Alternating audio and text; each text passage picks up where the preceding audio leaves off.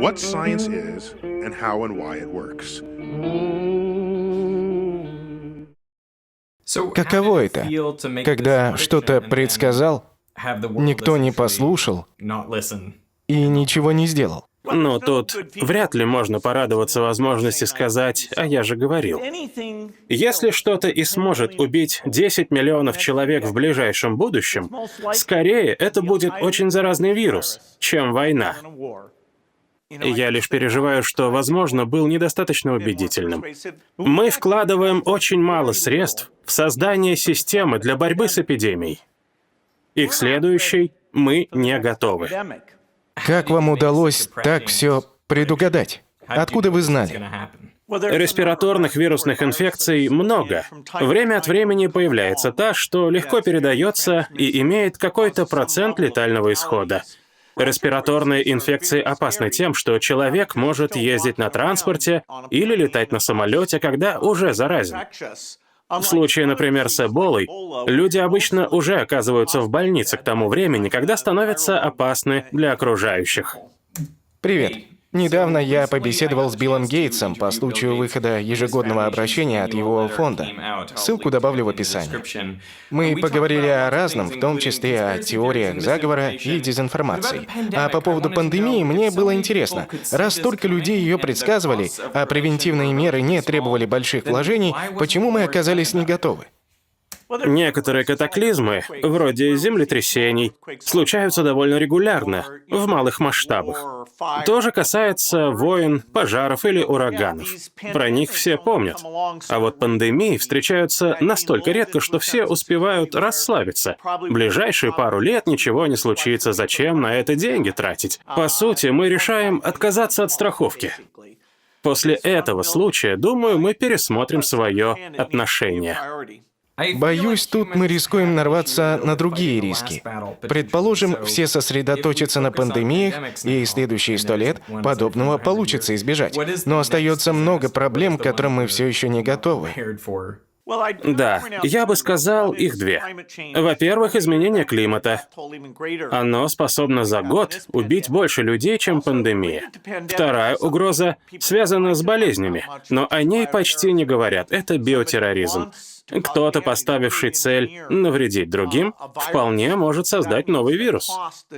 Вероятность этого даже выше, чем у естественной пандемии, вроде той, что происходит сейчас. Ощущение, что у пандемии, изменения климата и даже падения астероида много общего. Это что-то настолько далекое, что о них почти никто не думает. Человечество как-то плохо осознает подобные риски. Мой любимый писатель Вацлав Смил. Он как-то писал о различных катастрофах, вроде гигантских астероидов, извержениях масштабов Йеллоустоуна, и показал, что именно пандемии идут сразу сразу за глобальной ядерной войной в списке вещей, о которых нам стоит беспокоиться. Что же нам стоит сделать, чтобы нас это не застало врасплох, и есть ли шанс, что COVID-19 наша последняя пандемия? Пандемии точно еще будут. Люди постоянно контактируют с другими животными, поэтому вирусы найдут способ к нам перескочить.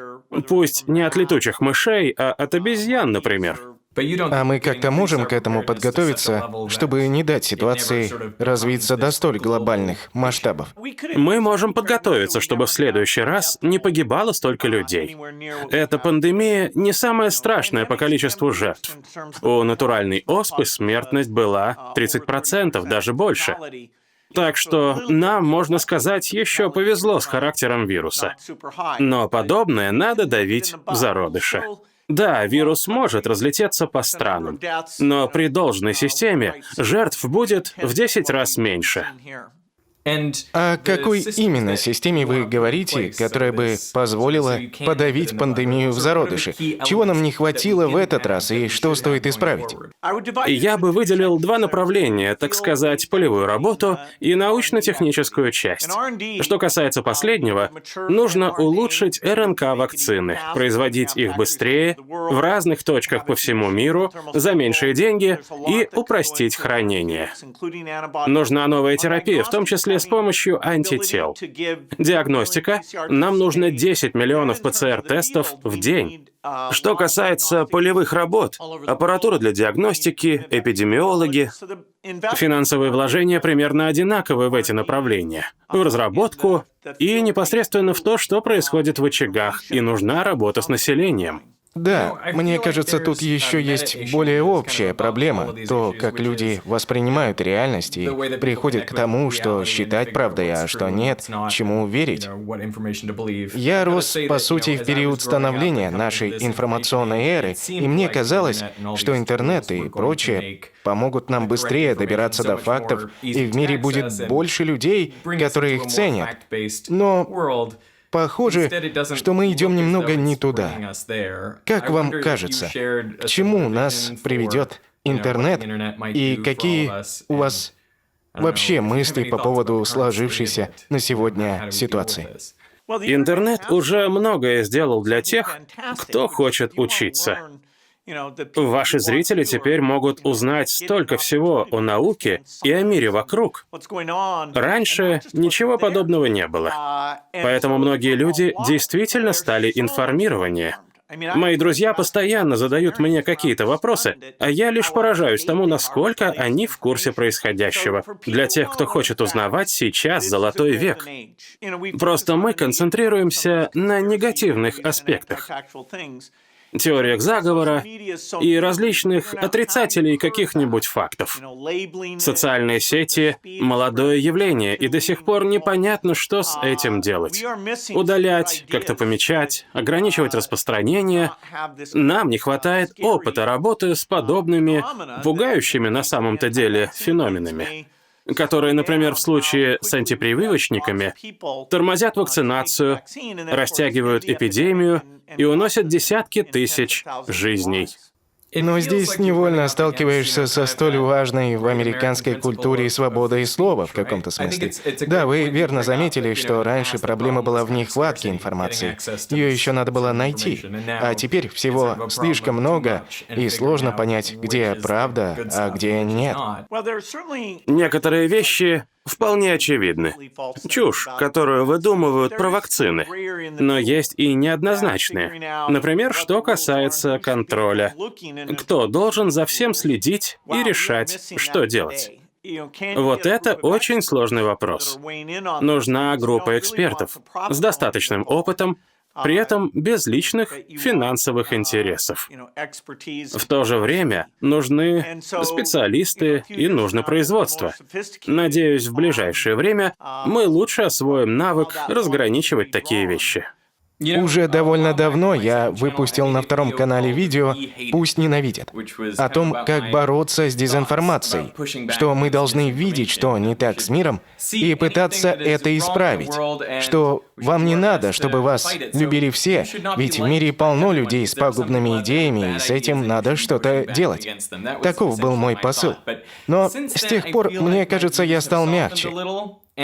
Борьба с дезинформацией чем-то похожа на работу иммунной системы. Естественно, очень плохо, если иммунитет ослаб и ни на что не реагирует. Но слишком сильный ответ тоже может навредить. Во время эпидемии гриппа 1918-го статистика смертности показала кое-что необычное. Да, старики и дети умирали чаще из-за слабого иммунитета, но также много людей погибло в возрасте от 25 до 35 из-за слишком бурного иммунного ответа, который вредил организму, и это приводило к смерти. В борьбе с заблуждениями мне тоже, кажется, нужна золотая середина. Я никогда не стану снимать видео о плоской Земле. Мне кажется, это бесполезно. Ролик наверняка только укрепит заблуждение тех, кто в это верит. Менять свою точку зрения они не склонны. Примерно так я теперь отношусь к борьбе с дезинформацией, как к точечному иммунному ответу. Я хотел поглубже уйти в эту тему во время разговора, поэтому показал Биллу твит, который одно время гулял по соцсетям о том, что Оксфорд собирался выложить все данные по их вакцине в открытый доступ, пока не вмешался фонд Билла и Мелинды и не вынудили подписать соглашение с представителями большой фармы компании AstraZeneca. Естественно, пользователи интернета начали подозревать неладное, но я хотел услышать позицию Билла по этому вопросу. Производство безопасной вакцины сложнее, чем производство ракетного двигателя. Люди и так относятся к вакцинам с большой осторожностью. И нельзя рисковать их доверием, запуская производство там, где нет строжайшего контроля на каждом этапе. Одна ошибка, и весь процесс встанет в буквальном смысле. На месяцы, в разгар пандемии, когда вакцина может спасти миллионы жизней. Поэтому весь процесс производства это не так просто. В общем, здесь нельзя выложить код в открытый доступ, чтобы каждый делал, что хочет. Объем производства вакцин сегодня ограничен лишь количеством фабрик, способных гарантировать качество. Мы контролировали запуск производства в Индии. Там огромные фабрики, и им не надо платить роялти за то, что они выпускают. Финансированием занимался как раз наш фонд. А до этого мы тесно работали с предприятиями, улучшали их технологии более 10 лет. Так что теперь они могут себе позволить выделить мощности под эту вакцину. Оксфордский университет молодцы, но они физически не могут провести испытания третьей фазы, и изготавливать вакцину негде. Мы им сказали, чтобы они нашли кого-нибудь подходящего. И AstraZeneca пришла с предложением. Договаривались уже без нас.